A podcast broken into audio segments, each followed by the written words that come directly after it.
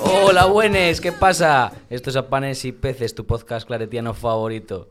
Y estoy aquí con, cuatro de los peores claretianos que hay en la, en la parroquia del Corazón de María de Gijón, que son Jorge, Zapico, Chema y el grandioso Andrés. Hola, Hola, buenas. buenas. Hacía tiempo que no te escuchábamos, ¿eh? Bueno, pues he estado liado. No, nos he estado liados. Porque literalmente los especiales de Semana Santa estabas en el mismo sitio que Pero nosotros. estaba celebrando la Pascua intensamente, como debería ser, y no como vosotros que estabais eh, procrastinando. Intensamente estando afuera comiendo bocadillos. Eso es aprovechar una Pascua intensamente. Bueno, eh, pues ya está, tío, déjame en paz. Hoy os traigo un santo muy guay, se llama Sandrogón. ¿Lo conocéis? No, No. Eh, me quiere sonar. ¿De qué te suena? Eh, no lo sé, pero me quiere sonar de que lo hemos hablado ya. que no lo conocen. nada, No. hombre. O, o en una sección de Ana puede que sí, ¿eh? Sí. Sí, sección de Ana, ¿eh? No jodas. No se escucha sus No se escucha los programas. una vez eh. que vengo y repite santo, tío. Pues tenía el don de la bilocación. ¿Sabéis lo que es la bilocación? Estar en dos sitios a la vez. ¿En serio? Sí, sí, sí. sí. Ah, de locos. Como una Y- amanece que no es poco, ¿eh? Que el tío trabajaba en el campo y estaba en misa a la vez, según cuentan las malas lenguas. Que yo no sé si esto es verdad, pero... O las buenas. O las buenas. Y nada, a los 26 años, pues una enfermedad le deformó el rostro y pues nada, en una pequeña celda para toda su puta vida. Y ese fue Sandrogón. Y ya está, pues... eh, Siempre lo pregunto, ¿en qué tiempo? Más o menos. Pues entre aproximadamente el 0 y el 2022 después de Cristo. Ahí se anduvo moviendo, en esa época, aproximadamente.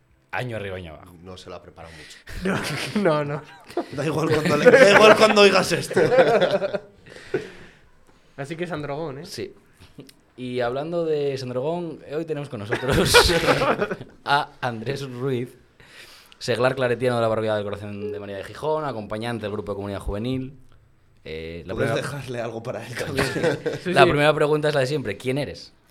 Bueno, pues eh, como bien has dicho, soy Andrés. Todavía no soy seglar eh, claretiano, sí que pertenezco a la comunidad de seglares claretianos de la parroquia del Codema y estoy haciendo el discernimiento para, para entrar de, de seglar claretiano, que es el movimiento laico que tienen los claretianos.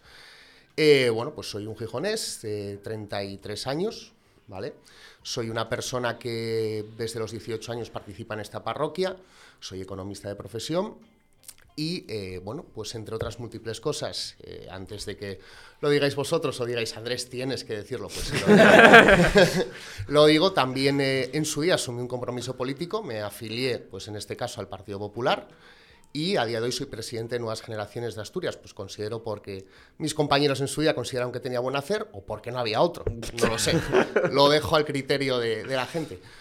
Pero bueno, en definitiva soy eso, ¿no? Eh, soy una persona bueno, pues que me considero bastante normal, que ha tenido la vida normal de, una de un gijonés de su edad y, y bueno, estoy encantado también de acompañar a un grupo de comunidad juvenil, que en este caso solo estaría Santos en él, porque el resto pertenecen a Mike y a Noé, pero bueno, todos somos la misma comunidad y, y bueno, placer estar en este podcast. Eh, ya lo has dicho tú. O sea, yo lo iba a mencionar después, más que nada porque te quería hacer dos preguntas. Eh, No quería pararme en eso porque no me parece interesante para, para, para este podcast. Eso es. Pero, ¿Dios, tú crees que era liberal? Eh, Era interesante para este podcast, pero... ¿La respuesta corta o la larga? La, La larga, mediana. La mediana. Bueno, yo creo que Dios o Jesús en este caso, porque, porque la persona que nos trajo a Dios eh, fue Jesús. eh, Jesús no era ni un liberal, ni era un socialista, ni era un comunista, ni era un conservador. Eh, Jesús lo dice claramente, su reino no es, de este mundo, no tenía eh, o no expresa los evangelios opinión eh, política acerca de ningún tipo de vici-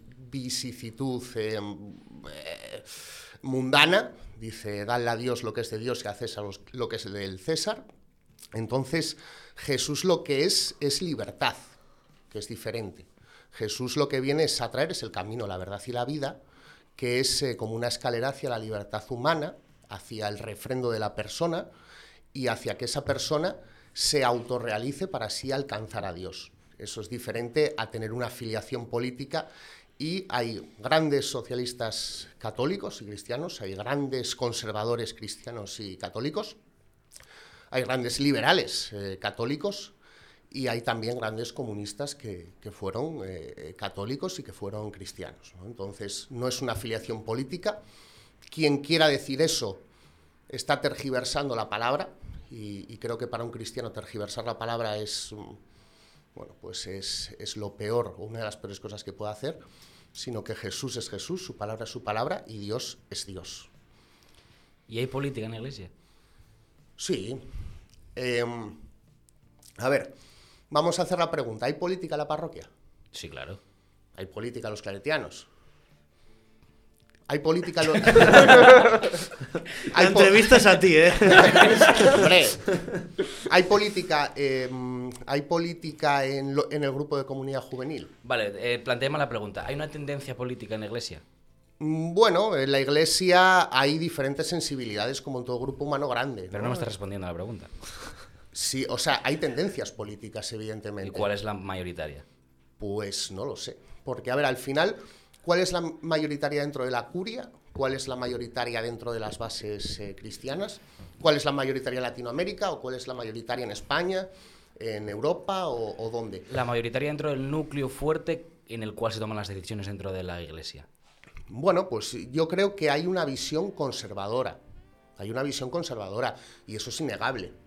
Y que lo quiera negar, pues, eh, pues, pues que lo diga. Incluso el propio Pa- Papa Francisco mm, tiene una visión conservadora de esto. Lo que hay que preguntarse es si esa visión es mala o buena. Yo no creo que sea mala per se. Eh, no creo que tener una visión conservadora de, de- de la Iglesia o tener una visión conservadora del mundo sea algo malo per se. En algunas cuestiones puede ser una manera de proteger la institución y en otras, en otras ocasiones puede ser también una manera de no evolucionar la institución. Entonces, bueno, las corrientes están ahí, las corrientes existen dentro de la Iglesia Católica y es verdad que bueno, que por, por la trayectoria de, de los mandos de la Iglesia, de, bueno, pues de los altos eh, estamentos, pues sí que hay una visión conservadora. ¿Qué posición no te parece mala per se para proteger la iglesia? Un ejemplo, por ejemplo. El que sea. Yo creo que la Iglesia siempre se va a proteger si pone por delante a las personas. Y muchas veces vemos cosas como, bueno, hablamos en su día y hablasteis vosotros, el papel de la mujer en la Iglesia, ¿no? El por qué no el acceso al sacerdocio femenino y demás. Si se piensa en las personas, pues esas cosas salen más de natural y las evoluciones salen más de natural. El problema es cuando se pone la institución, cualquiera de ellas, por delante de las personas que la conforman. Ahí es donde, bueno, pues donde, donde empieza a faltarse el respeto al feligrés, donde la gente no se siente contenta, donde se proclama el mantenerse como se está por simplemente mantenerse como se está. Bueno, pues yo creo que es eso, ¿no? Hay decisiones. No quería, no quería hablar tanto del tema político, pero. pero Pero ha pasado. Menos Sí. mal. Hay decisiones políticas y y cuestiones políticas que son dilemas que existen en, en nuestro día a día. Y quiero preguntarte si crees que un cristiano tiene opción a poder estar en ambos bandos. Y me explico. Un tema como los refugiados, por ejemplo, Sí. o la acogida de inmigrantes. Hmm. ¿Tú crees que un cristiano puede dudar en esa decisión de si acoger o no acoger? Eh, bueno, lo primero, Sé que es un tema muy complejo, Es un tiene tema muchísimas muy difícil, ¿no? Pero un cristiano per se no tiene que estar abierto a acoger. yo creo que nunca un cristiano tiene que tener dudas eh, a la hora de, de acoger, de abrir los brazos a la gente. Vete al pero. No, no, no, no hay, no hay un pero. Eh, el pero es que eh, se estima que eso tiene que conllevar una decisión política. Se estima en que, eh, bueno, pues hay leyes de inmigración y las hay en todos los sitios, ¿eh? Y las hubo siempre a lo largo de la historia. Entonces, izquierda y derecha siempre han tenido leyes de inmigración, siempre han eh, hablado de, de cómo enfren- enfrentar eh, las mareas migratorias, pero un cristiano tiene que abrir los brazos. Y, y eso, si te pica tu casa un necesitado, sea de donde sea, no le vas a abrir. O vas a quedarte en una discusión filosófica o política sobre si atenderlo o no. Eso no es tener moral cristiana. O sea, ¿tú crees que nosotros deberíamos acoger como país? Sí. Y acogemos. Sean, ucranianos o sean subsaharianos. Eso es, y acogemos. Vale, España acoge, es un país que acoge. Y no lo digo yo, No, acoge, no, no. acoge ahora y ha cogido siempre. Vamos Más o menos eso es otro Sí, debate, ¿eh? claro, Pero- claro, claro. Y somos un país que emigró también, y no hay que olvidarlo, que emigró y que mucha gente, y que emigra a día de hoy. Entonces, bueno, yo creo que, que se pueden hacer mejor las cosas, sí, pero las ganas de acoger están, por lo menos por parte de, de la inmensa mayoría de la sociedad. Dejando ese tema ya aparte, si tuvieras que darnos un referente en tu camino de fe, ¿quién sería? Un nombre. Uno, Sí. Bueno, pues eh, a ver, yo tengo muchas personas que, que Dios puso en mi camino, bueno, pues para, para ayudarme, para, para guiarme, ¿no? En mi camino de fe hay gente importante, pues está Juanjo Espada, que era el claretiano que estaba aquí cuando yo entré la- en, en la parroquia. Está el padre Alfredo, director del colegio, que creo que es una persona que me demostró eh, lo que es el perdón de Dios y lo que es eh, eh, llevar a Dios a la gente. Está nuestro querido Mike, eterno acompañante de comunidad juvenil, que fue una persona que, que, bueno, que evitó que me desviase, que evitó que me apartase, que siempre estaba. Entonces, bueno, elegir a uno eh, es difícil. Clareti- claretiano, me elijo Alfredo, por mojarme, porque si no sé qué me lo vais a decir. y como acompañante, como laico, elijo, elijo a Mike. Ojo, Miguel Villalo- Villalobos. Claro. Estoy espeso y madre mía. Eh, venimos de Pascua. Si la vida fuese un via crucis, eh, hay tres caídas en, en- en Sí. el camino de Jesús. ¿Cuáles crees que son las tres caídas mm, más cometidas por los cristianos en nuestro día a día? Esa chunga, ¿eh? Que está preparado esto. Diez minutos antes, pero Estaba preparado. escribiéndolo literalmente. Pues a ver, yo creo que lo primero, el encerrarse en la doctrina. ¿vale? Yo creo que encerrarse en la doctrina por encerrarse en la doctrina, bueno, volvemos a las actitudes eh, conservadoras porque sí, o liberales porque sí, o tal. La doctrina es la doctrina y hay que cumplirla porque sí, no. La doctrina está ahí para ayudarnos a acercarnos a Dios, pero la doctrina es de los hombres, no es palabra. Entonces, el vivir en la doctrina es un error que te hace caer y que te hace perder gente y que te hace no entender muchas veces, ¿no? En muchas ocasiones, la mayoría es positiva, pero en otras lo que te hace es encerrarte, ¿no? O sea, utilizar la doctrina como algo que te encierra, no como algo que te libera, vamos a dejarlo así. En segundo lugar, eh, bueno, pues intentar que, intentar que Dios no sea Dios, sino que sea tu Dios, ¿no? Intentar encerrar a Dios en una cajita, intentar que Dios te diga lo que tú quieres, intentar que Dios no te interpele, sino que te, te pase la mano por la espalda, pues hacer que Dios sea un Dios tuyo, un Dios eh, hecho a medida, ¿no? Como, como un traje. Eso creo que es otra caída del cristiano. Y en tercer lugar, y seguro que me dejo alguna, pues eh, podríamos hablar de... eh, bueno, pues, pues es difícil dar una tercera. otra caída del cristiano. Pues podría ser el creer... Hay una caída del cristiano que me parece bestial ahora que lo estoy pensando, que es el juzgar moralmente a los demás. Como yo soy cristiano y como yo voy a misa y como yo, eh, bueno, pues hago proyectos sociales y oro y tal, pues soy mejor que las personas a las que me dirijo y les hablo con cierta condescendencia y les cuento el buen camino y les hago y les hago bueno pues pues pues pues decir que lo mío es mejor no y no le respeto y ahí estoy cometiendo además de además de una falta de respeto con el de enfrente un pecado no porque, porque eso es soberbia porque eso entonces esa soberbia del cristiano que a veces se escucha y el juzgar también.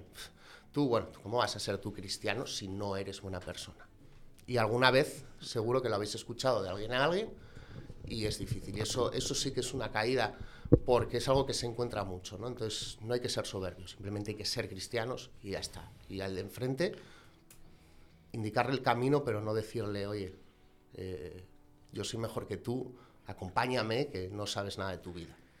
Que eso al ser humano le gusta mucho, ¿eh? no solo Oh. cristianos, a todo el mundo le gusta el yo lo hago bien, tú no. Yo sé por qué lo hago bien y sé por qué tú no lo haces bien y, y el saber más que los demás eso nos gusta Sí, muchísimo, sí. ¿eh? Yo soy, yo soy la leche y como soy la leche, ven aquí que te voy a enseñar a, a vivir, ¿no? Y tú, tú eres un borracho, eres lo peor que hay en la vida y tal. Y luego al final, lo que hay de puertas para dentro de la casa del otro, del que lo dice, a ver. Es que firmo de la primera a la última. Es que encima nos re- medio nos reíamos aquí de nosotros porque, porque es un... Ya hay como el meme de que hago ese discursito siempre de mierda de la condescendencia moral y tal, pero es que es, es que es tal cual, o sea, es que... O sea, lo firmo entero. Y me acordé, eh, y esto ya para quien lo quiera y lo pueda ver, hay, hay un- una miniserie de Álvaro Carmona que se llama Gente Hablando, que tiene un episodio que se llama El Café, que es la conversación entre un mendigo y una persona que le dio 50 céntimos a un mendigo. Y bueno, pues no digo más porque, bueno, quien quiera verlo está, está muy interesante y habla sobre eso, sobre cómo, cómo somos solidarios y cómo nos dirigimos a- al prójimo al que vemos por encima del hombro. Y para acabar la, la entrevista, la última pregunta es ¿por qué da tanto asco Segovia? No tengo la... Eh, no lo visteis venir esa, ¿eh? A pensáis que nos falta el respeto. Yo, yo pensaba en el botón, ¿eh? Vamos a dejar a Andrés sin botón. Madre mía. Sí, claro, hay que hacer botón. Claro, hay- ¿Dónde hay un botón? Ah, ¿Es vale, Para perdón. evitar la pregunta. No, no. Eh, bueno, esto era para faltar el respeto a Segovia. O sea, no busca una No, no, respuesta, yo esto... No comparto para nada estas opiniones sobre Segovia. es que Segovia. Vale, si tuvieses un botón ahí en la mesa... Ah. Ya te sabes, ¿no? Y pudieses cambiar una cosa, la, la- la primordial dentro de la iglesia, ¿cuál sería? Vale, esta no la vi venir. ¿eh?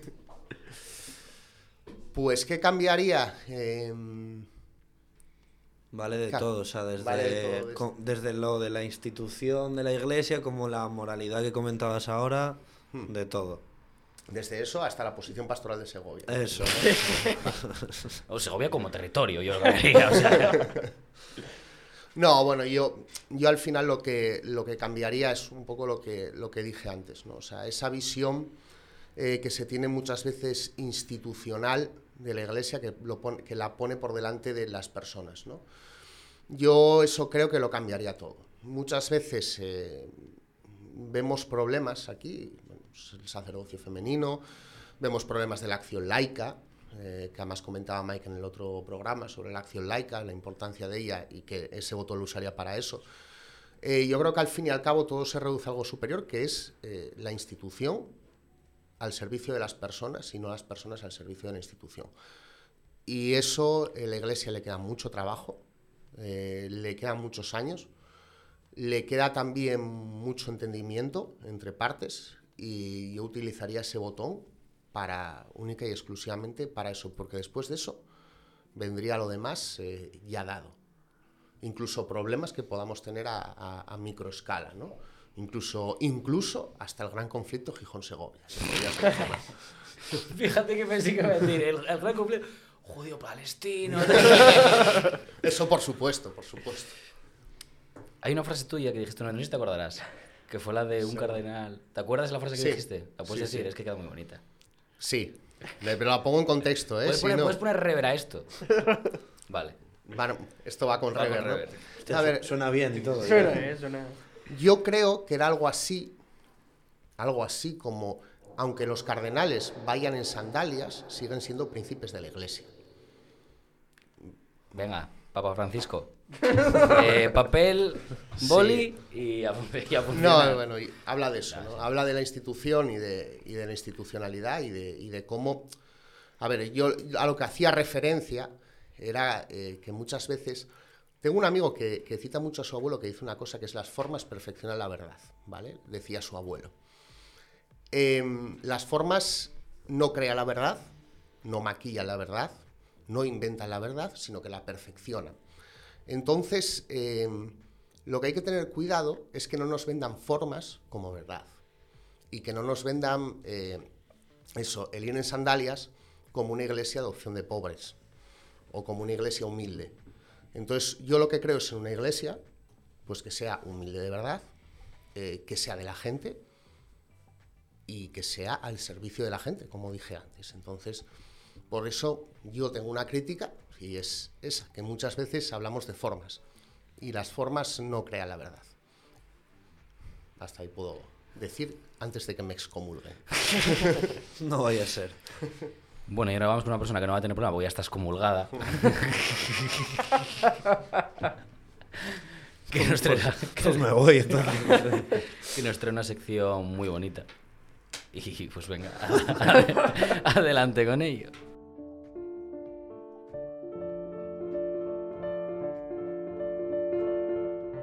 Tiempo entre lecturas.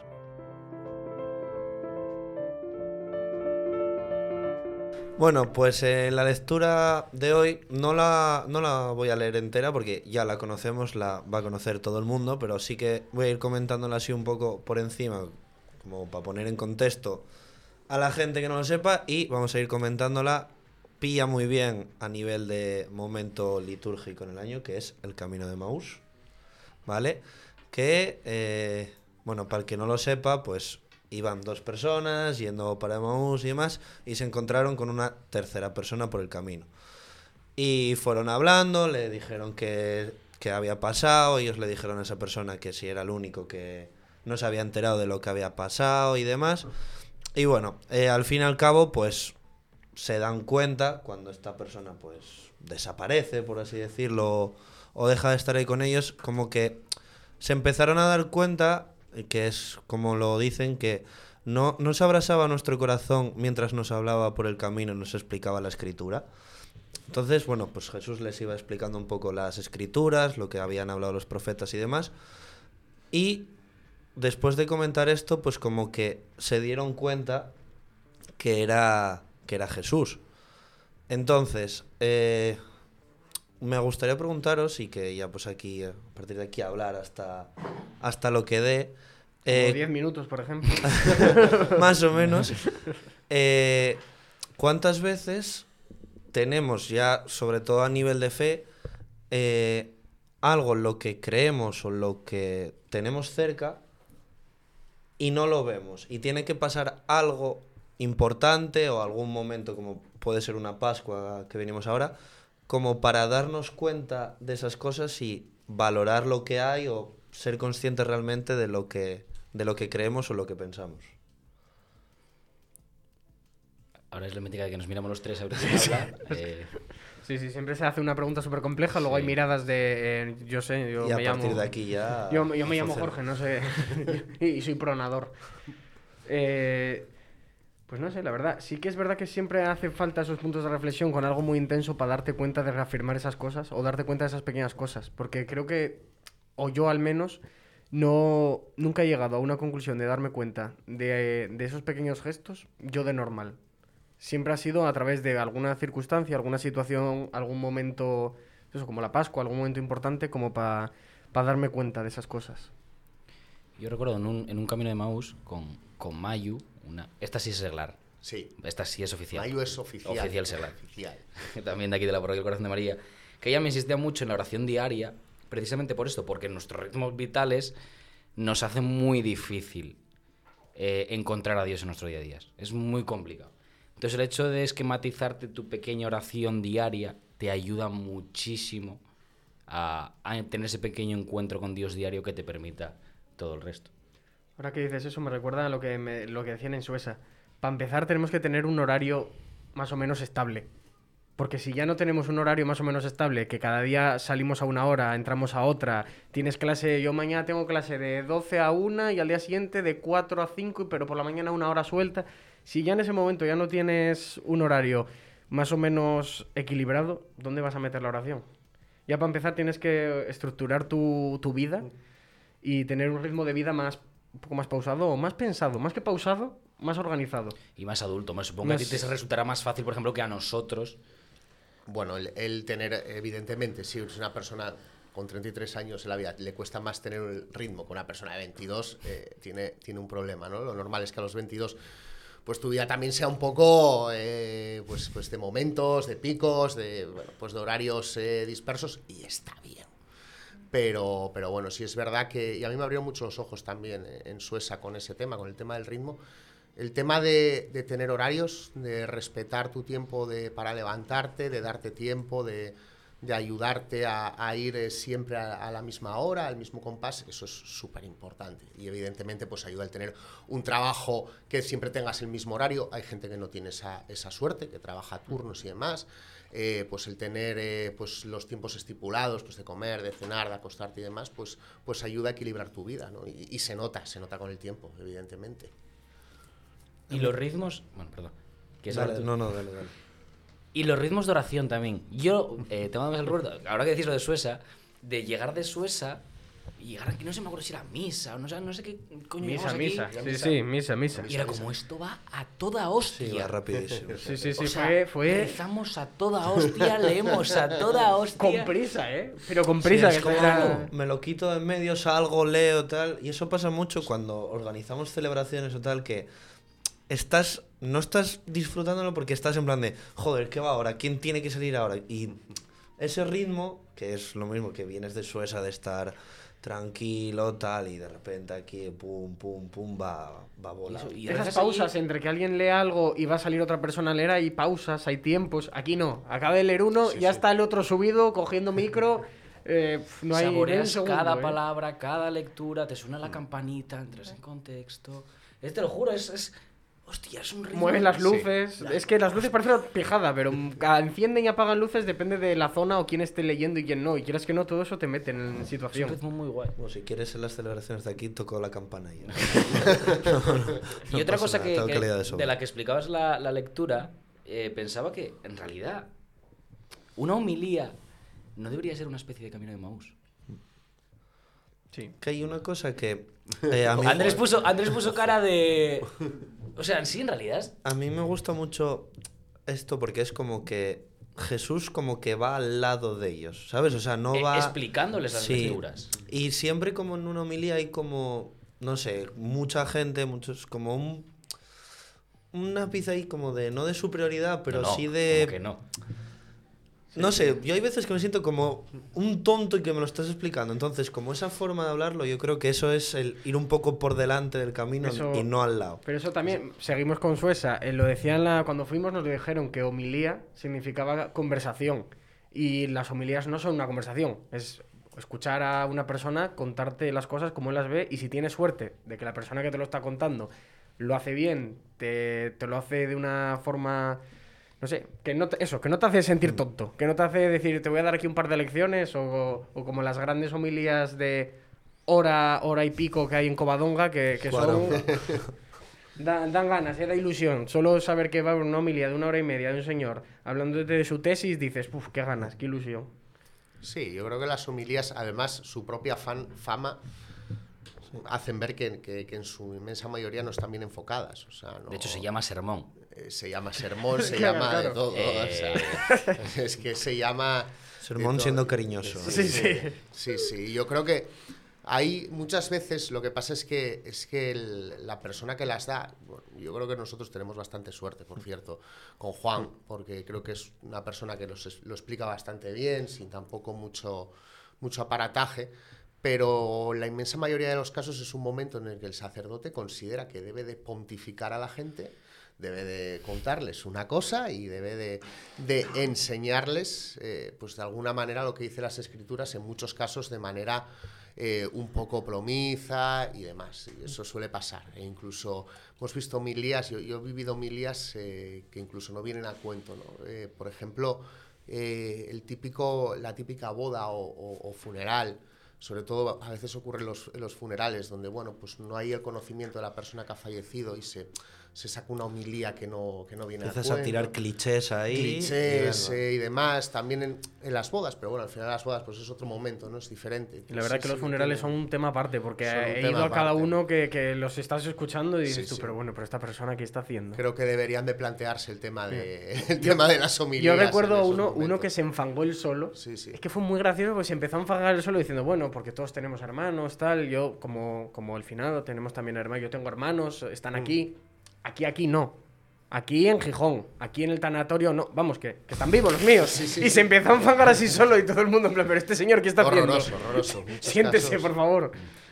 Entonces deberían de, de darle una vuelta también al tema de las homilías, eh, de, cómo, de cómo hacerlas y cómo enfocarlas. Y aparte eso que, que dije de notar a Jesús al lado, yo creo que también eh, entra dentro de lo que tú decías de no poner la institución por delante de las personas. O sea, si Jesús es alguien que camina a nuestro lado, que esté para nosotros, ¿por qué somos nosotros los que ponemos algo por delante de otros? A mí eso se me hace muy difícil, sobre todo en la iglesia. Siempre que es de más de iglesia o más de capilla o más tal, y siempre es como, bueno, siempre iglesia, o por lo general los curas dicen siempre, no, más iglesia, más gente, estar en... Yo cuanto más, mm, cuanto menos gente y más íntimo, mucho más fácil de, de, no sé, se me hace frío, un sitio tan grande y tan...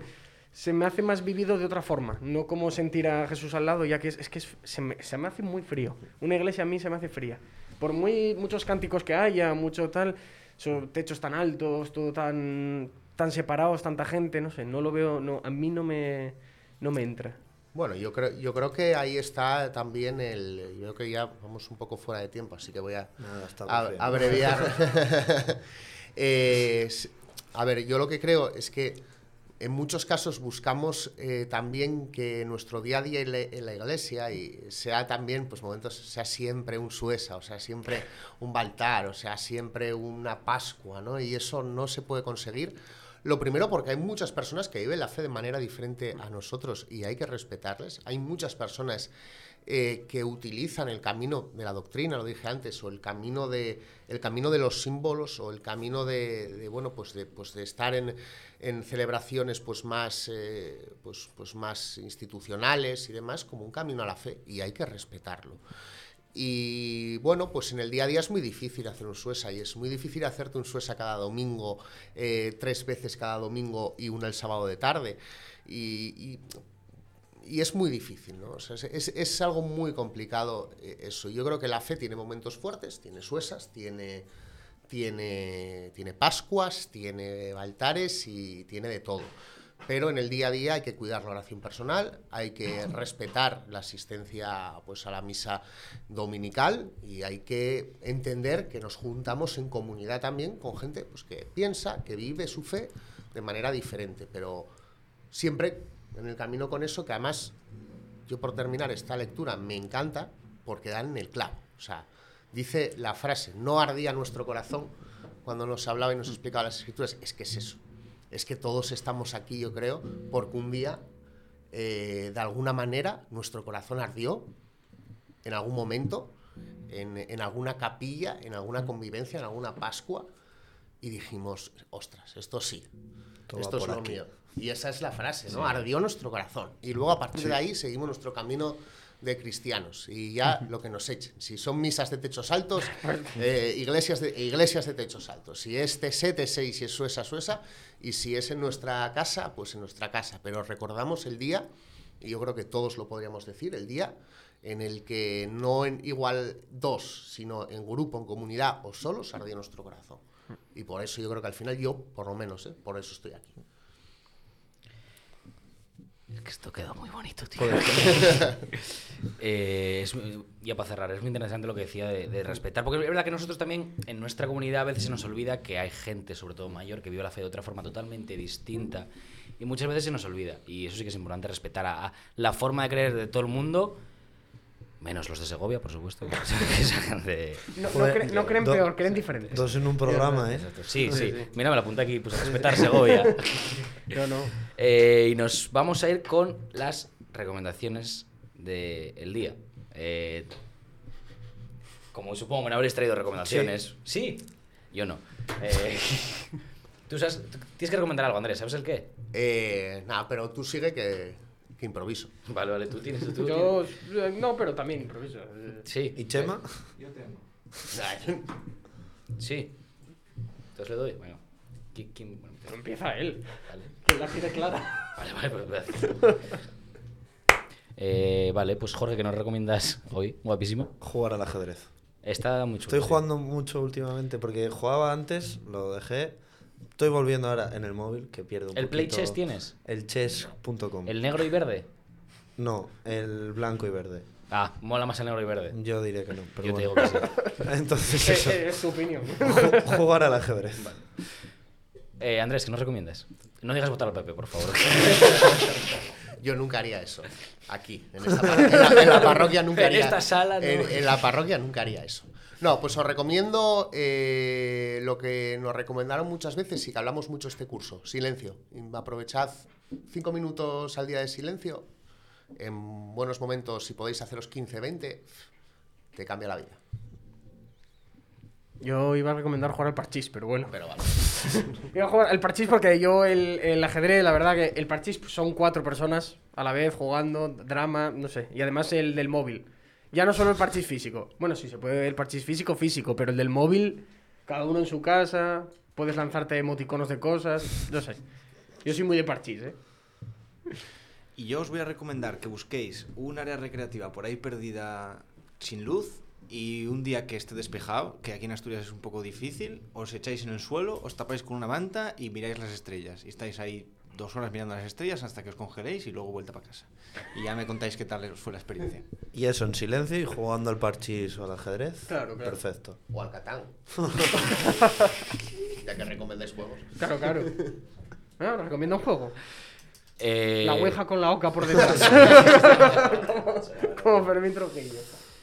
Eh, pues yo, ya que estoy, os voy a recomendar un libro que se llama De la Iglesia, el Parabenum, que trata eh, sobre cómo la Iglesia vasca influyó en el movimiento nacionalista vasco en los años 80 y 90.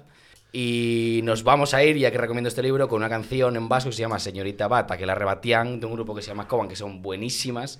Y mira cómo suena, mira cómo suena. Está fresco, ¿eh? Hostia, está guapo. Está Da ganas de mover el esqueleto hasta el cielo. Pues nos vamos con Suena Coban. bien, sí. Venga, esto ha sido Panes y Peces. Venga, qué Chao, ricasco. chao, chao.